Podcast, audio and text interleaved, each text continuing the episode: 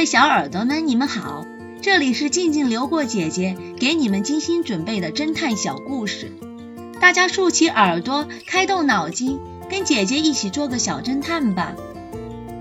小侦探系列二百三十八，价值连城的玉雕。最近有一件价值连城的玉雕正在博物馆里展出。X 神探和警察局长被派去保护现场，恰好这几天天气晴朗，有很多游客都前去参观。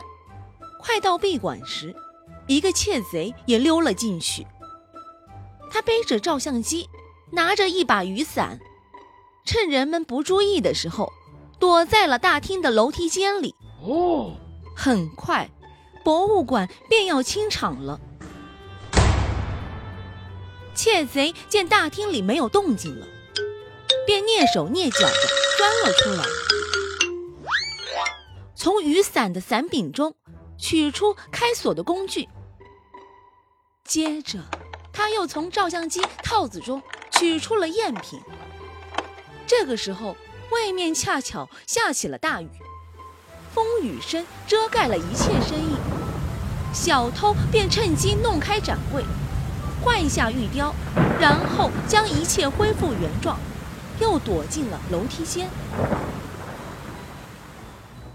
第二天一早，雨还在下，博物馆里的人比昨天少了一些。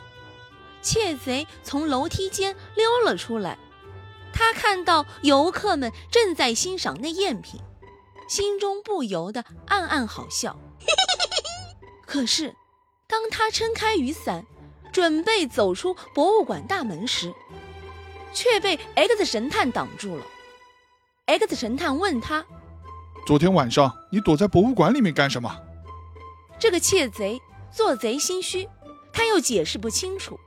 X 神探立刻说：“跟我去趟警察局吧。”小侦探们，你们知道 X 神探是从哪里看出窃贼的破绽的吗？下集告诉你们答案哦。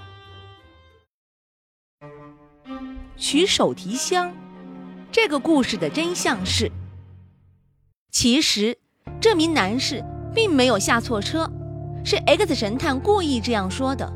如果男士说他拿错了手提箱，按理说他应该赶快回到车厢拿自己的手提箱，但是他却往出口走，显然。他是偷手提箱的盗贼。